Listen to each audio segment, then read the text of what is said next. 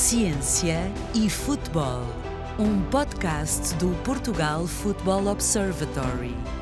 Ciência e conhecimento para um futebol melhor.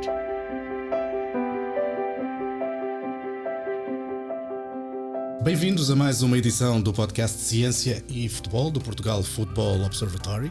Hoje temos como convidada Rita Cordovil de Matos, 50 anos, professora e investigadora na Faculdade de Motoricidade Humana da Universidade de Lisboa.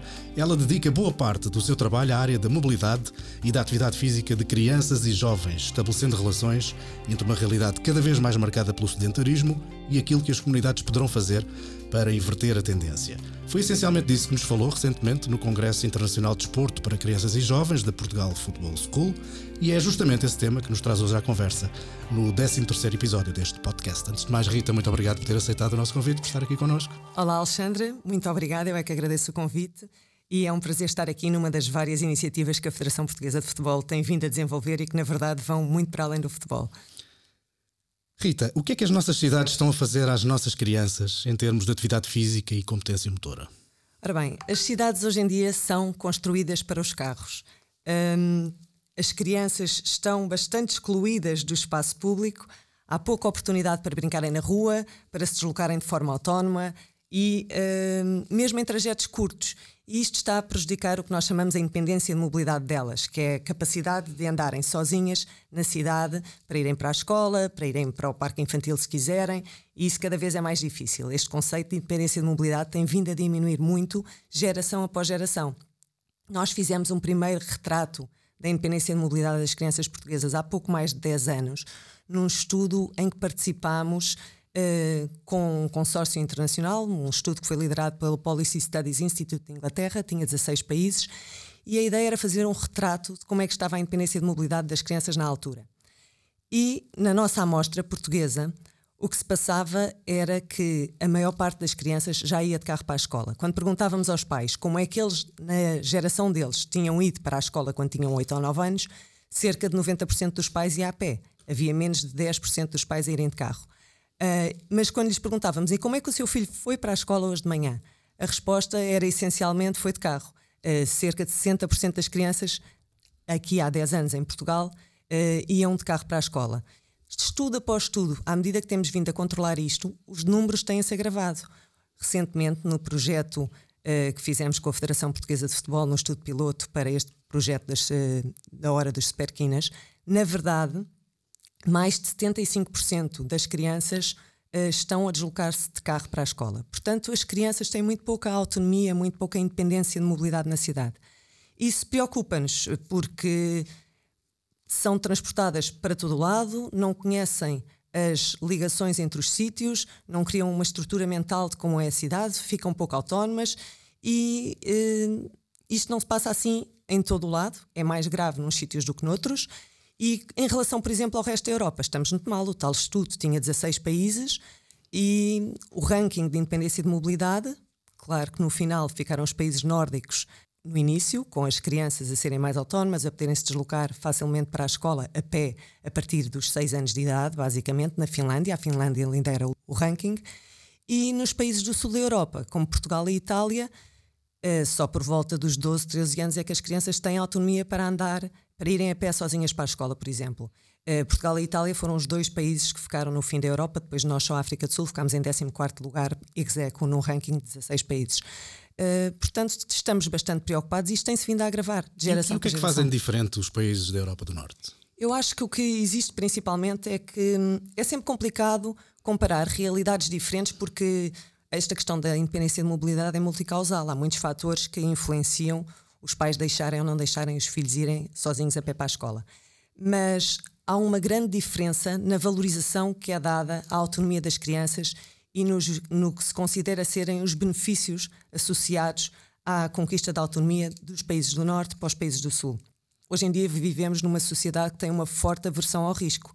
Uh, temos um foco excessivo na parte negativa do risco. Estamos muito preocupados que as crianças uh, tenham acidentes, que tenham lesões, tem a ver com a parte negativa do risco. E muitas vezes esquecemos-nos que o risco também tem um lado positivo. Nós todos tivemos de arriscar para começar a andar, para dar os primeiros passos, tivemos de cair.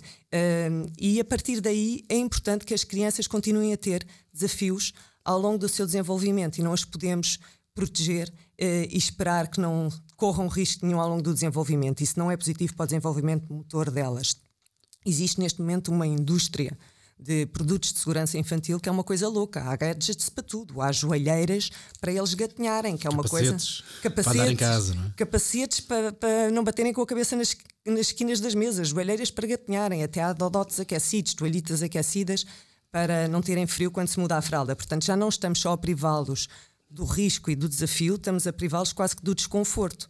Uh, isto não é bom para o desenvolvimento deles. Ao longo do desenvolvimento é bom que as crianças experimentem desafios, que vão tentando uh, perceber quais são os seus limites de ação, o que conseguem e o que não conseguem fazer. O que dói e o que não dói. Não é? O que dói e o que não dói, o que é possível, onde é que eu chego, o que é que se não chego, o que é que eu preciso de fazer para chegar. Eu não consigo trepar este monte, mas se calhar amanhã já consegui isso, depois quando conseguem dar-lhes uma grande alegria, um grande sentido de conquista, que é também muito positivo, não só para o desenvolvimento motor, mas é a nível de outros níveis de desenvolvimento.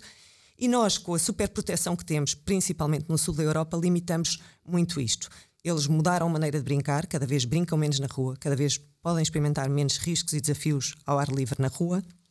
Quando vão para a rua, vão para os parques infantis, que Muita... também são cada vez mais recaustados, não é? Exato, cada vez estão, mais protegidos. Estão plastificados, muitos deles, as brincadeiras são muito repetitivas. Uh, é bom porque pelo menos fazem atividade física, mas uh, não são muitas vezes os ideais e são pouco desafiantes. E às vezes têm os pais Uh, não corras, não subas o escorrega, cuidado, não te sujes. Nós somos pais castradores hoje em dia, Rita. Eu acho que sim. Fazíamos tudo, não é? As quedas, os é... raptos, a violência e tudo o que a rua traz ou traz no nosso imaginário. Exato, começamos logo, logo em bebés, com, com toda, toda esta proteção. Hoje em dia não, não é fácil ser-se pai e há um bocadinho a ideia de que nós controlamos o desenvolvimento dos nossos filhos. E esta ideia é muito marcada e é um bocadinho exagerada. Não? Em, em desenvolvimento, tudo é multicausal. É muito difícil dizer que se eu fizer a ação A, vai ter o efeito B. Há muitas coisas a interagir. Mas uma mulher engravida e começa logo a receber uh, e-mails das lojas onde vai a dizer que cremes é que deve pôr na barriga, que músicas é que deve ouvir, que livros é que deve ler desde o momento em que está grávida. E os pais acham que aquilo poderá ter algum efeito. Uh, é óbvio que há coisas que sabemos que são boas para o desenvolvimento infantil, há coisas que sabemos que resultam menos bem, mas isto não é previsível, não é? Não é como fazer um bolo que segue uma receita e sai tudo certo. Uh, e há muitos fatores a interagir. a criança continua a vir sem manual de instruções, não é? Exato, continua a vir sem manual de instruções e a viver num mundo que é muito mais vasto do que só uh, o nosso controle parental. Uh, e esta superproteção que nós temos, principalmente nos países do sul da Europa, pode ser prejudicial, de facto, para, para o desenvolvimento deles, por não lhes dar desafio, uh, nem liberdade, nem autonomia, não é? Um, e nós também temos outro problema que é, uh, acho que temos uma fraca percepção, uma percepção desajustada um, do, do que são de facto os perigos reais. Temos uma percepção de risco desajustada. Há a ideia de que vivemos numa sociedade que cada vez é menos segura. Os estudos que são conhecidos que comparam as estatísticas de crime com, uh, de facto, uh, a percepção dos pais indicam que a nossa percepção está desajustada. Não temos estudos com as estatísticas de crime portuguesas, mas com as estatísticas de crime uh, americanas, por exemplo, existe. A sociedade não está cada vez mais perigosa, mas a percepção de que está cada vez muito mais perigosa é muito forte. Muito porque temos a comunicação social, com canais de 24 horas, é óbvio que um acidente com uma criança é uma coisa horrível e ninguém quer que aconteça. E se, se esse acidente está em looping num canal de comunicação social, Portugal é dos países mais seguros do mundo. Tivemos o caso Medi, que nos perseguiu durante vários anos. Uhum. Portanto, eh, é uma. Isso vai ficar para sempre ligado a Portugal. Qualquer estrangeiro sabe que a Medi aconteceu em Portugal, o caso Medi. E é uma coisa que, de facto, Portugal é seguro não, e ficamos colados a isso. Isso e outras coisas, não é? Temos séries de televisão violentas intercaladas com o anúncio da nossa pasta de dentes ou da bebida que bebemos ao almoço. Portanto, parece que fica tudo quase que no plano, mesmo é? patamar. E os pais, a ideia que se incute é: vivemos num mundo perigoso, as cidades são muito perigosas, e depois há problemas que são transversais e aí há alguma razão. E o trânsito é muito perigoso. E ele falar do trânsito porque me recordo da sua intervenção aqui no, no Congresso e a Rita falou, mas aí também há uma percepção errada em relação ao número de atropelamentos, por exemplo, não é? Exato. Uh, achamos que a criança está muito mais segura se a pusermos dentro de um carro do que se ela estiver fora do carro e não é real.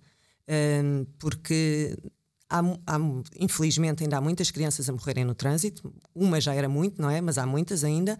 E nós aí estamos uh, piores do que o norte da Europa. Portanto, o, o, trânsito, quando se pergunta aos pais porque é que a criança não pode ir a pé para a escola, por exemplo, é uma resposta transversal a qualquer país.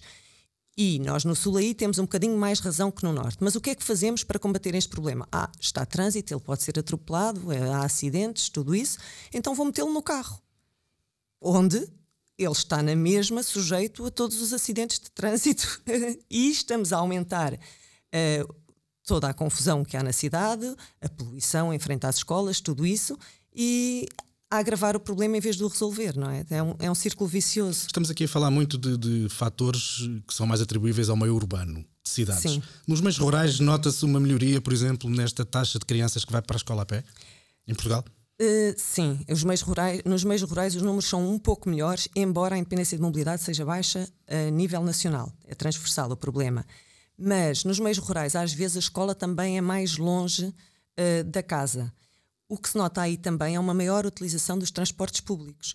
E há imensos transportes públicos nas zonas urbanas. Só que os transportes públicos nas zonas urbanas têm um problema, que é os pais não se sentem confortáveis para meter o filho numa lata de sardinhas, que não sabem quem é que vai lá dentro, um, eles próprios não se sentem bem a andar de transportes públicos. Portanto, a criança está a ganhar autonomia e independência de mobilidade. Eu vou lançá-la num transporte público apinhado, cheio de gente que eu não conheço e que se calhar até passa num bairro que eu não me sinto muito confortável e não vão. Uh, a respeito disso, há um projeto muito interessante que está a ser uh, lançado agora pela Câmara Municipal de Lisboa e pela Carris, que é o Amarelo, onde eles põem monitores dentro do autocarro, dentro de certas carreiras. E, portanto, um, os pais deixam a criança à porta do autocarro e depois o monitor uh, que está dentro do autocarro entrega as crianças na escola. Isso é um pequeno passo que pode servir para atenuar um bocadinho este medo que os pais têm dos perigos da cidade. Isso, isso é importante. Acha que ainda vamos a tempo de reeducar os pais? Ou a chave está mesmo nas crianças? Quanto mais não seja para que não, vão, não venham a repetir os erros que agora estamos a cometer. Eu espero mesmo que vamos a tempo de reeducar os pais. Eu acho que não vamos lá pelas crianças, porque esta é provavelmente a última geração de pais que ainda fala com um brilho nos olhos de ter subido às árvores, de ter feito uma nódoa negra, de ter ido a pé da escola para casa e das aventuras que encontrou, de ter descido esta ou aquela rua de carrinhos de rolamentos. E quando eles falam disso, quando nós falamos com os pais que não deixam as crianças ir a pé para a escola e os fazemos recordarem-se das memórias de infância, nota-se na cara deles, há um brilho nos olhos que é diferente. E conseguem contar essas histórias. Portanto, eu acho que é uma geração que ainda é possível cativar. Quando perdermos uma geração que nunca foi Nunca andou na cidade sem ser transportada de carro de um lado para o outro. Nunca desceu uma rua de carrinhos de rolamentos. Nunca subiu a uma árvore. Nunca teve um joelho esfolado.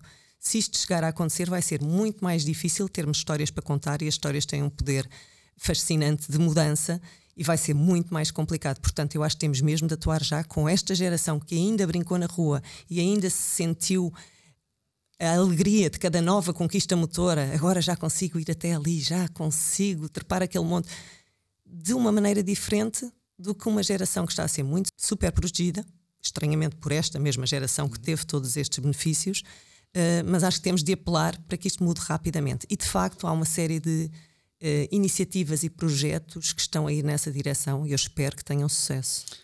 Rita, nesta problemática toda da capacidade da competência motora, da falta de autonomia, quanto é que pesa aqui o fenómeno dos videojogos, do TikTok, do YouTube, da Netflix, enfim, dos ecrãs, como dos nós ecrãs. chamamos agora? Exato, pesa muito. Os ecrãs são. Uh, não, não os podemos excluir, temos de nos quase que juntar a eles, não é?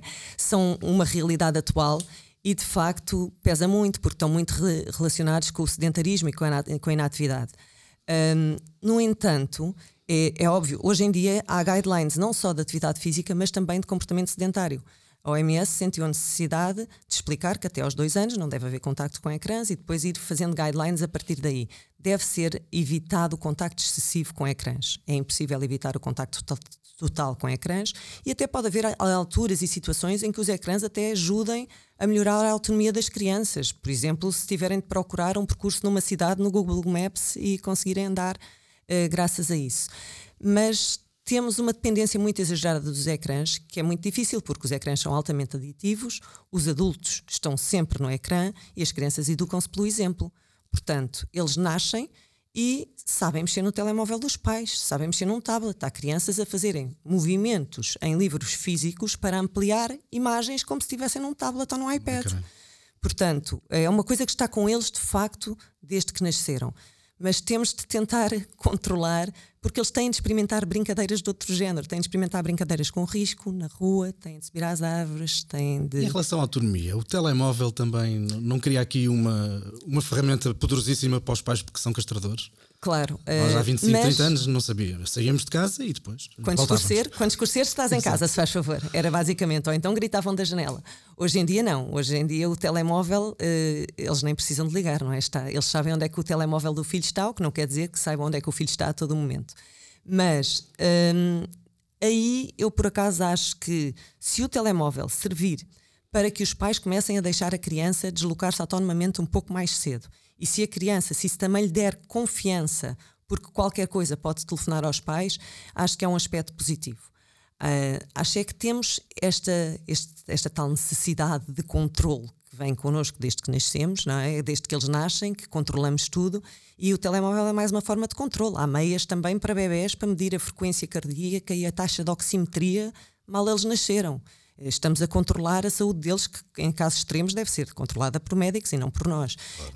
E, portanto, este controle continua ao longo da vida. Se o telemóvel servir para dar mais autonomia, tudo bem, o problema é que o telemóvel muitas vezes é dado à criança que vai de carro para a escola, é deixada quase na secretária, porque o ir de carro para a escola não é deixar a 10 metros da escola, se pudessem deixar na secretária da escola.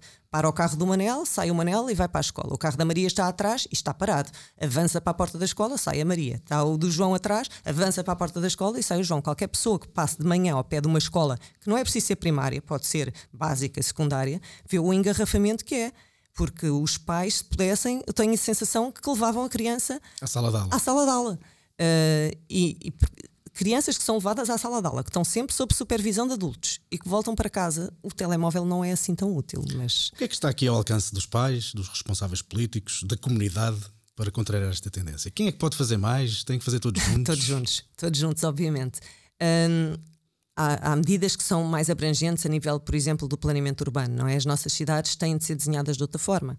Uh, há muitas experiências a ocorrer neste momento que parece que são que correm bem. Tirar o trânsito das frentes escolares, fazer passeios mais largos, uh, ter ruas, as ruas das escolas serem sítios, pelo menos onde as crianças podem estar à vontade, onde chegam a pé ou de bicicleta ou de, com mobilidade ativa, em vez de serem sempre transportados. É uma boa medida, isto tem a ver com planeamento urbano, com redirecionar o trânsito, são coisas que eh, não estão ao alcance de toda a gente, mas que têm mais a ver com decisões políticas. Depois temos iniciativas eh, autárquicas e comunitárias eh, de mudança de hábitos. Começou a haver, com a pandemia principalmente, um grande boom nos comboios de bicicletas porque o comboio de bicicleta é basicamente uh, um, tem locais de partida e uh, faz um determinado percurso e as crianças vão se juntando de bicicleta para ir para a escola A ou B. Com tem, supervisão de um adulto. Com, com a supervisão de pelo menos um adulto, normalmente até são mais. E, e há Há com bicicletas e há também comboios a pé para a escola. Portanto, a mesma ideia, mas onde as crianças vão Quem a pé. diz bicicletas, diz trotinetes, exato, patins, exato. skates. Qualquer forma de mobilidade ativa para a escola. Normalmente são separados, porque quem vai de bicicleta vai mais rápido do que quem vai a pé, não é? Mas isso está organizado e até teve algum incremento durante os anos de pandemia, porque os pais até estavam em casa e até um ou outro pai podiam acompanhar e passaram-se coisas engraçadíssimas, como as crianças que iam ser apanhadas no ponto C, dizer: não, não, mas isto começa lá mais atrás, eu quero ir de bicicleta lá para trás para vir com os meus amigos desde o início. Um, e isto são projetos interessantes uh, que devolvem um bocadinho o espaço público. E onde é, que se passou, onde é que se passou esse tipo de coisas? Tem ideia? Em Lisboa, em Lisboa há vários comboios, comboios de bicicleta. Uhum. Um, eu, eu, uma das coisas que falei na, na apresentação uh, no outro dia foi, de facto, a questão do Kid Mass, que é uma organização uh, mundial, foi, aconteceu em imensas, uh, imensos locais, locais do mundo, mais de 400 localidades, e em Portugal foram mais de 20. E a ideia é exatamente esta: através de mobilidade ativa, reclamar um bocadinho a rua para as crianças. E eh, reclamar por medidas como, como frentes escolares seguras, redução do trânsito, do dos, dos limites de velocidade eh, próximo das escolas e das zonas com pessoas de 50 para 30, eh, aumento dos passeios. Eh, tudo isto aconteceu em maio, vai voltar a acontecer em setembro e há iniciativas mundiais que depois têm vários focos locais uh, que estão a ir uh, neste sentido, de promover a mobilidade ativa para a escola. Mas também há todo um outro conjunto de iniciativas que são importantes e que não têm só a ver com mobilidade ativa e têm a ver com tornar a cidade mais brincável, mais apelativa para as crianças brincarem. Um, e aqui temos incubadoras de brincar, uh, organizações que se uh, ajustam e que arranjam espaços com tralha, muitas vezes, aquele material que tem potencial lúdico, mas que nós achamos que é lixo. Pneus, cordas, lençóis, caixas de cartão e que promovem o brincar. Há muitas iniciativas já desse género. Criação de play streets, que são fechar a rua e hoje brinca-se nesta rua. Uhum. E, estes, e todas estas, e que até Há, em, em, Lisboa, por exemplo, também temos criação das rotas do brincar, do brincar a pé, foi uma associação que fez isto com a Câmara de Lisboa também. Um, o, que ajudam a, a, as crianças mapearam as zonas onde gostam de brincar na cidade um, e depois fizeram como que um percurso sobre as rotas do brincar, uh, onde se pode brincar, e é, é, bastante interessante porque as crianças estão envolvidas, que é um, um aspecto que é fundamental. É, portanto, além do planeamento urbano, espaço público, de termos, se conseguirmos envolver os pais, as crianças, que são quem sabe porque é que os pais é que sabem porque é que não deixam as crianças brincar na rua. Um, portanto, têm de estar envolvidos. As crianças é que sabem o que é que lhes é atrativo, têm de estar envolvidas. Todas estas coisas, quando, quando eh, as pessoas são envolvidas e não é uma decisão política vinda de cima, normalmente correm, correm O envolvimento das crianças foi outro dado curioso também que retive uh, da sua apresentação. Sim. Portanto, eles mesmo castrados, entre aspas, uh, conseguem depois perceber o que é que querem fazer, onde querem fazer, o que é que gostavam de fazer e não fazem. Exato, principalmente, às vezes precisam de um bocadinho de ajuda, porque de facto, se forem castrados a vida toda, uh, e não conhecerem outras realidades, vai-lhes ser muito difícil dizer que gostam de trepar uma árvore se foi uma coisa que nunca na vida lhes passou pela cabeça nem, nem deixaram, não é? Se tiveram sempre super protegidos. Mas envolvê-los, mostrar-lhes o que é que é possível fazer também e pedir-lhes a opinião um, é fundamental. Elas devem ser ouvidas em todas as decisões que lhes dizem respeito. É um dos direitos delas. A Rita mencionou já o projeto Hora dos Superquinas, que para Sim. situar quem não está familiarizado, foi um projeto piloto que decorreu no primeiro trimestre do ano, com a intervenção junto de escolas do primeiro ciclo de todo o país, em que as crianças nas atividades extracurriculares uh, tinham uh, acesso a, a, praticar desporto, jogos pré-desportivos, etc. E verificou-se que, com uma hora de prática por semana, grosso modo, é transversal a subida da competência motora. Acha que isto também pode constituir uma ajuda em todo, em todo este bolo e no incremento da atividade física entre as crianças? Claro que sim, é fundamental. O, os resultados do projeto foram verdadeiramente impressionantes. só situando aqui um pouco, a competência motora é a capacidade que, eh, as crianças têm para serem proficientes numa série de habilidades que, não, que são de, de, três grupos essencialmente. Uh, estabilizadoras, têm a ver com equilíbrios estáticos e equilíbrios dinâmicos, uh, locomotoras, saltos, uh, corridas, saltitar, coisas desse género, e manipulativas ou de controle de objetos, lançar, agarrar, pontapear. E podíamos pensar que um projeto promovido pela Federação Portuguesa de Futebol, à era partida, era manipulação de objetos. Mas não, o, o, que eu achei fascinante neste, no, no, projeto, no estudo piloto que decorreu até agora, é que de facto foi muito virado para uh, abranger toda a competência motora das crianças, portanto, todas estas três dimensões, e era, não era focado no futebol, apesar de ser promovido pela, pela Federação Portuguesa de Futebol, por isso eu considero que foi mesmo serviço público um, decorreu nas AECs, portanto, nas atividades de enriquecimento curricular, e os resultados foram mesmo muito bons. A competência motora das crianças do, do pré para o pós-teste melhorou imenso. Um, mas atenção, porque um, esta melhoria foi conseguida com uma hora extra uh, nas AECs, mas é muito importante que a educação física curricular não se. Proporcione isto. Não, exato. Isto deveria ser proporcionado na educação física curricular não vale a pena termos enriquecimento curricular se não tivermos currículo, não é? Uhum. e é mesmo, o projeto foi fantástico, teve preocupações muito mais abrangentes do que só o futebol, não é? Uh, acho que a Federação está mesmo de parabéns. Acho que nos alerta um bocadinho que a educação física curricular no primeiro ciclo, se calhar, tem de tem de tentar ter um. E eventualmente nos ciclos posteriores também. Sim. Não há estudo ainda, mas, mas há a hum. ideia de fazê-lo e de intervir também em miúdos mais velhos. Sim, a minha experiência diz-me que no primeiro ciclo temos alguns problemas a, a, a implementar a, hora, a, a educação física. mais do que nos ciclos um bocadinho mais avançados. Mas pronto, mas uh, ficamos à espera para ver os resultados. Eu, a minha ideia é: o projeto é fantástico, não pode substituir de facto, educação física curricular. E que não haja esse risco de, de, dos responsáveis políticos de repente exato. entenderem ah, que a, agora, Federação faz. Exato, agora a Federação está a tratar disso, portanto eu posso. É o contrário, deve ser um exato. efeito contrário, mobilizador, não é? Exato, exato. A minha Rita preocupação é essa. Muito obrigado por estes minutos de conversa sobre um tema que interessa a todos os pais, às crianças, no fundo a toda a comunidade. Foi um prazer. Obrigada, Alexandre. O prazer foi meu. Foi mais um episódio do podcast Ciência e Futebol do Portugal Football Observatory. Estivemos a conversar sobre comunidades ativas e como dar maior autonomia às nossas crianças. O meu nome é Alexandre Pereira, volto em breve para mais ciência e mais futebol. Até lá. Ciência e Futebol, um podcast do Portugal Football Observatory. Ciência e conhecimento para um futebol melhor.